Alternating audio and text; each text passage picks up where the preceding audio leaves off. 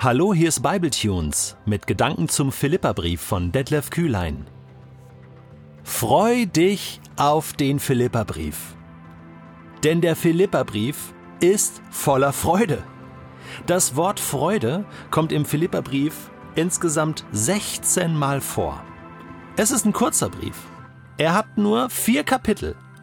Aber 16 Mal kommt das Wort Freude vor. Es ist ein Freudebrief, könnte man sagen. Dabei ist die Situation, in der Paulus, der Apostel Paulus, diesen Brief schreibt an die Gemeinde zu Philippi, überhaupt nicht so toll und so voller Freude. Er sitzt nämlich im Gefängnis in Rom, angekettet an einen römischen Soldaten. Er kann nicht mehr weg. Er weiß, das ist vielleicht, sehr wahrscheinlich, die letzte Station, in meinem Leben. Er weiß nicht, wie lang er noch zu leben hat. Er wird in diesem Brief auch sagen, dass er am liebsten sterben möchte, um bei Jesus zu sein. Er wird ein halbes Kapitel lang ein, ein Lobgesang auf Jesus singen und dichten. All das ist der Philipperbrief und er wird sich bedanken bei dieser allerersten Gemeinde, die er gegründet hat, die er gründen durfte in Europa. Was also macht Paulus so freudig? Warum kann er sich freuen 16 Mal? Weil er weiß, dass sich das alles gelohnt hat. Weil er weiß, dass das Gute überwiegt, weil er weiß, dass er investiert hat in das Reich Gottes und dass seine Mühe nicht umsonst war. Und dass sich das weiter multiplizieren wird und dass es letzten Endes egal ist, was aus ihm wird. Philippi, die Christen dort, Menschen, die an Jesus glauben, das steht. Das ist Reich Gottes, was Gott selber baut. Und deswegen schreibt Paulus, macht ihr es doch genauso. Freut euch und nehmt teil an meiner Freude. Ich lade dich also herzlich ein, mit mir und vor allem mit Paulus und vor vor allem mit Jesus und dem Heiligen Geist durch den Philipperbrief zu gehen.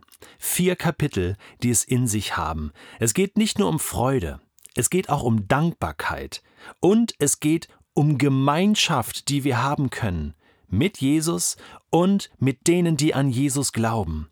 Und obwohl Paulus da in Rom alleine ist, fühlt er sich so verbunden mit seinen Brüdern und Schwestern, mit seinen Glaubensgeschwistern in Philippi, wie übrigens an vielen, vielen anderen Orten auch. Und so ist dieser Philipperbrief für mich ein Vorbild, wie es sein kann, wie Verbundenheit in Jesus sein kann.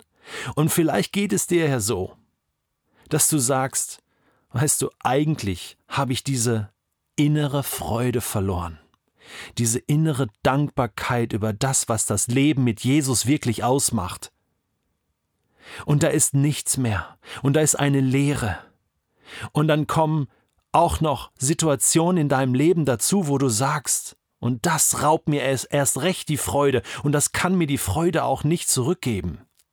Weißt du, diese Freude, um die es da geht, wir werden das noch hören, das ist nicht einfach momentanes Glücksgefühl. Das ist überhaupt nicht nur ein Gefühl, sondern das ist eine innere Überzeugung und Gewissheit. So wie Jesus in der Bergpredigt sagt, glücklich sind die, die Pünktchen, Pünktchen. Das ist tiefes Glück, das ist Shalom, ein Friede, eine Freude, die nur Gottes Geist geben kann. Es ist eine Frucht des Geistes nach Galater 5,22. Lass dir diese Freude wieder schenken. Eine Freude, die dir niemand und nichts nehmen kann. Aber dazu ist es wichtig, dass du wieder eintauchst in die Liebe Gottes, die sich offenbart und immer wieder zeigt, auch in der Bibel, in seinem Wort. Und wir können von diesen alten Geschichten, von der Gemeinde und den Christen in Philippi, der ersten europäischen Gemeinde, einfach nur viel, viel lernen. Hey, ich freue mich auf die nächsten 21 Podcasts. Ich freue mich auf, auf Paulus, auf die Philippa. Ich freue mich auch auf das Booklet, was parallel zum Philippa-Brief schon erschienen ist, was du gratis herunterladen kannst, damit arbeiten kannst, um das, was du hier hörst, für dich noch einmal zu vertiefen. Gott segne dich